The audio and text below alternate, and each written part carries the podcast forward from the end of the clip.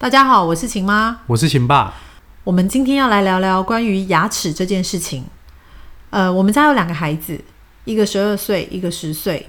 那他们到现在呢都没有蛀牙的状况，也就是因为这样子，所以有很多身边的妈妈们后来问我，到底怎么样让孩子维持不蛀牙？因为每一个父母亲遇到孩子蛀牙的时候，都还蛮痛苦的。没错，所以今天呢，我们要来把孩子从小到大的看牙经验过程，跟保持牙齿不蛀牙的相关事项，做一个简单的分享。嗯，其实我和秦爸呢，我们都有蛀牙的问题，对，而且是从小就有蛀牙的状况。就我自己的经验，我小时候最害怕的就是看牙医。每一次只要听到那个牙医工具铿铿锵锵的那种金属摩擦声，或者是在我的牙齿上面就是戳戳戳戳，就算不痛我也觉得很痛的那种感觉。我对于从小牙齿就要维持好，然后比较不会让我自己的孩子经历那些我所害怕的经历。这也就是为什么我会很在意孩子牙齿状况的原因。因为大人的恐惧，希望小朋友不要再经历啦。而且其实连大人都很害怕了，更何况小孩，对，对啊。所以在我在我老大呃大概一岁半左右，他因为牙齿长得很快，十六颗牙都长满了。那个时候我就听到很多的妈妈们就会说：“哎，是不是要带小孩去涂佛啦？呃，是不是应该要做什么样的牙齿检查啦？”那个时候我就开始担心说：“哎，那我要不要也带孩子去看看？”可是总觉得那时候孩子很小，他真的有办法好好的坐在诊疗椅上面去让医生涂佛吗？后来我们是一直到两岁半左右才带着孩子去看牙医去涂佛。我们去的就是一般的牙医诊所。我们自己的牙医非常的好，他应该就已经可以胜任这样子的工作了，没错，所以我们并没有想要再找其他的牙科医生。嗯，可是第一次的经验真的是鸡飞狗跳啊！孩子看完整哭了半死，大人是累得半死，因为要把孩子按压着，让他乖乖的吐佛。对，然后他一边安慰他，对，然后还要一边安慰自己，所以没什么用，对他还是一直不断的哭。所以第一次的经验之后呢，我们就觉得，嗯，不行，孩子应该没有办法在一般的牙医诊所涂佛，而且如果每半年来一次这种哭闹，他会吓死啊！他会吓死，我们也会很害怕，因为我们有两个小孩，也就是说两个小孩要同时的进行这种噩梦。对，所以后来我就决定去找所谓的儿童专科牙医。嗯，那在我所居住的地方，刚好临近我们家的牙医诊所，叫做孩子王。孩子王是呃，他的院长是赵医师，赵医师是传说中非常厉害的儿童牙医。所以那个时候呢，我们就想说，诶，离家里很近，然后又蛮方便的，想说就带小孩去试看看。对，就想说去试看看好了。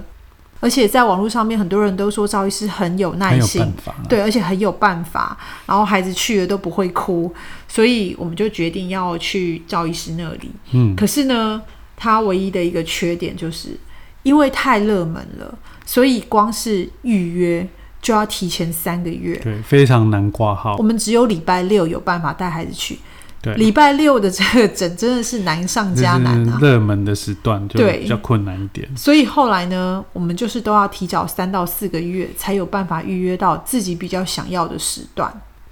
在我们家老大大约三岁的时候，我们第一次带他去孩子王。那去了孩子王之后，惊艳的不只是小孩，惊艳的还有秦爸。对，没错，因为为什么呢它的整间打造的像小朋友的一个游乐区，所以小朋友很非常喜欢。他在带诊的时候，可以在在那边溜滑梯啊，然然后后玩玩具扮家家啊，酒啊，玩娃娃啊，玩煮饭啊，对，所然以小小朋友就非常的随心所欲啊，就是很喜欢那个他他场他他就域，进去他就开心，那开心就小朋友就比较好处理了。而且他们比较不会一直记着他们等一下要看牙齿的这件事情。对，没错，然后就是除了这样之外呢，秦爸也非常的开心。对，因为赵医师收藏非常多的玩具精品，所以有收藏玩具的爸爸父母 对可以去看一下。哦，那精品真的很吓人。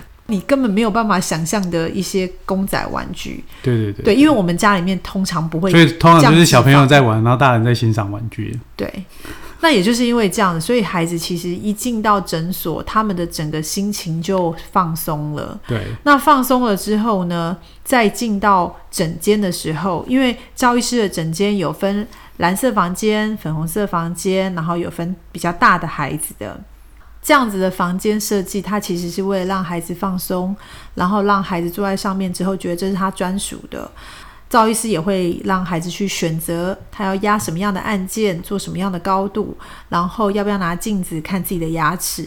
那赵医师在做每一个检查的时候，都会很详细的去跟孩子说明这是什么东西，让孩子去摸摸它，让孩子去触碰那个就是那个诊疗的机具，然后告诉孩子说不用害怕，因为这个东西它很安全，它只是软软的，软软的碰到你的牙齿，软软的碰到你的嘴巴。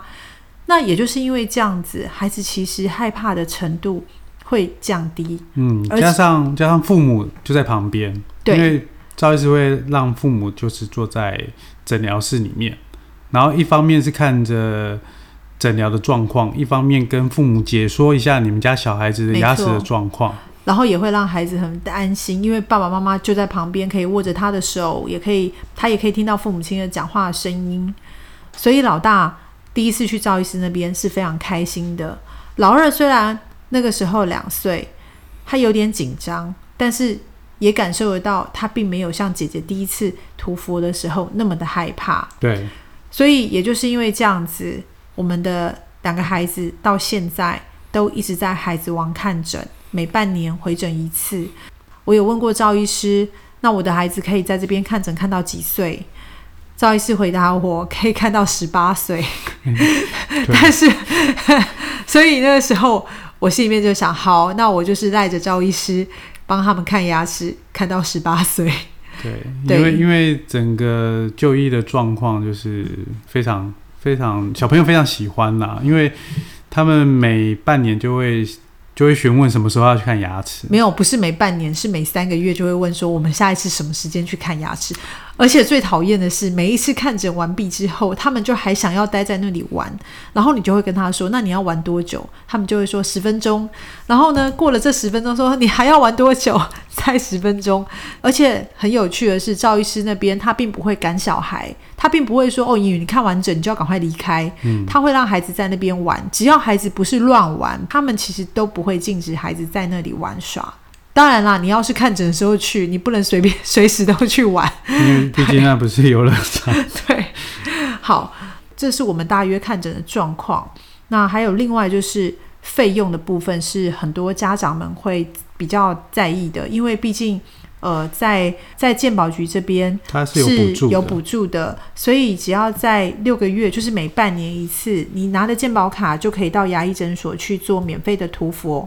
但是在赵医师这边，他除了健保之外，他另外一个部分是自费的。嗯，他有自费的部分。对，他有自费部分。那自费部分每一次的费用不等，但是对我们来说，我们很愿意花这个自费的钱，因为这个自费钱并不是高昂的可怕，它大概就是几百块。但是呢，赵医师今天约了你这个时间，他这个时间就会完完全全的给你，他会告诉你你的孩子的状况，会告诉你所有一切你想要知道的事情，你的疑问，他都会帮你用科学的方式跟他的经验去帮你做解决。所以我们去了这么久，我们从来没有被赵医师赶过，说：“诶，你要快一点哦，我下一个病人要进来哦。”或者是告诉我们说：“哦，你时间到喽。”呃，其实赵医师他一直都会在你看完诊之后，会问你有没有什么样的问题，然后他会在你担忧或者是为孩子的牙齿感到疑虑的时候呢，来安慰你，并且告诉你能够解决的方式。所以这样子的费用，其实对我们来说，它是非常划算的。那嗯当然，这就看父母亲以及家庭的经济是否可以许可，呃，是否愿意花这个钱，让孩子得到更好的检查跟治疗。对，所以刚刚我们讲到的就是呃，就是牙医诊所的选择跟我们看诊的一个过程。嗯，当然，在坊间有非常多的专业的牙医诊，就是儿童童牙儿童牙医诊所。嗯，那父母亲可以自己去做评估比较，因为现在网络很发达，很多人都会在网络上面分享自己孩子看牙的经验，或者是呃到了某个诊所的一些。不过我真心的觉得，你还是要自己去呃接触过，对，对感受到你才有办法。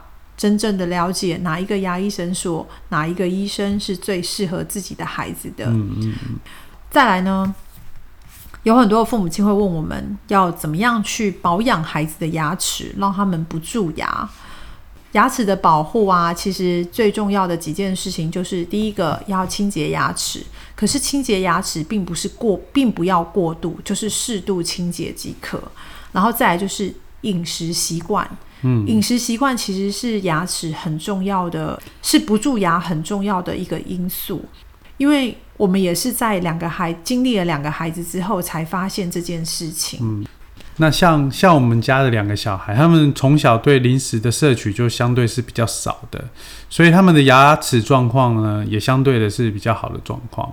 对，跟我们比起来，因为像我跟秦爸，我们两个小时候的零食啊、饮料啊的比例可能会比较高一点，所以我们从小就有蛀牙的问题。对可，是，可是很很奇怪的，人家说蛀牙是遗传的，很多人都会这样告诉我，蛀牙是遗传的。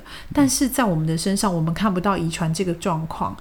我跟秦爸是从小就蛀牙，可是我的两个小孩子并没有从小就蛀，牙，而且他们的牙齿状况其实是非常好的。嗯，没那错，可是他们的饮食习惯跟我们小时候的饮食习惯就差非常的多，对所以我们觉得啊，其实大家所说的父母的遗传，也有另外一个可能性，就是所谓的饮食习惯的遗传。因为父母吃什么，小小孩就会跟着吃吃什么，所以所以才会有这种遗传的说法啦。对，我们后来发现，所谓的健康的饮食习惯啊，可以让孩子减少蛀牙，应该就是跟吃比较多天然食物有相关，因为毕竟。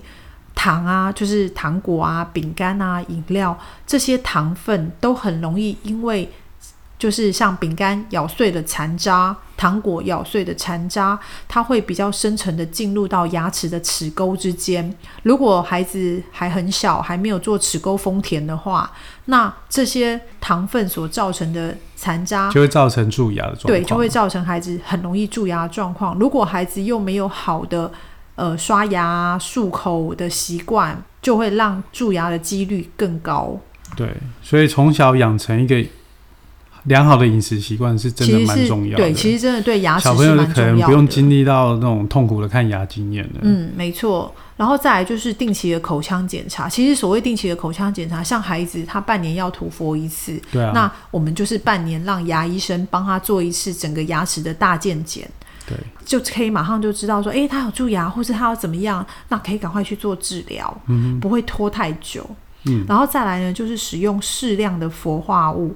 其实除了在牙医师这边呢涂氟之外，还有另外一个时间点会有所谓的漱氟水，就是呃在学校里面有些学校会实行漱氟水的这个部分，每个礼拜一次。每一次大概十 CC 的氟水含在嘴巴里面，预防孩子蛀牙的几率，它还蛮有效的。我们家两个孩子都经历过漱氟水的这个阶段嘛，嗯，然后再来就是含氟牙膏，大概三岁以后，如果真的需要的话，含氟牙膏可以使用。可是你们要记得，含氟牙膏的量是米粒大小。对，他说牙膏并不需要多，适量就就可以了。对，然后再来呢，就是我刚刚讲到，在赵医师那边，我们除了涂氟之外呢，还有另外的东西就是吃氟定。氟定其实可以帮助孩子的牙齿更健康，嗯然后更不容易蛀牙。那这个氟定呢，可以吃到十三岁，吃的剂量医生都会告诉你。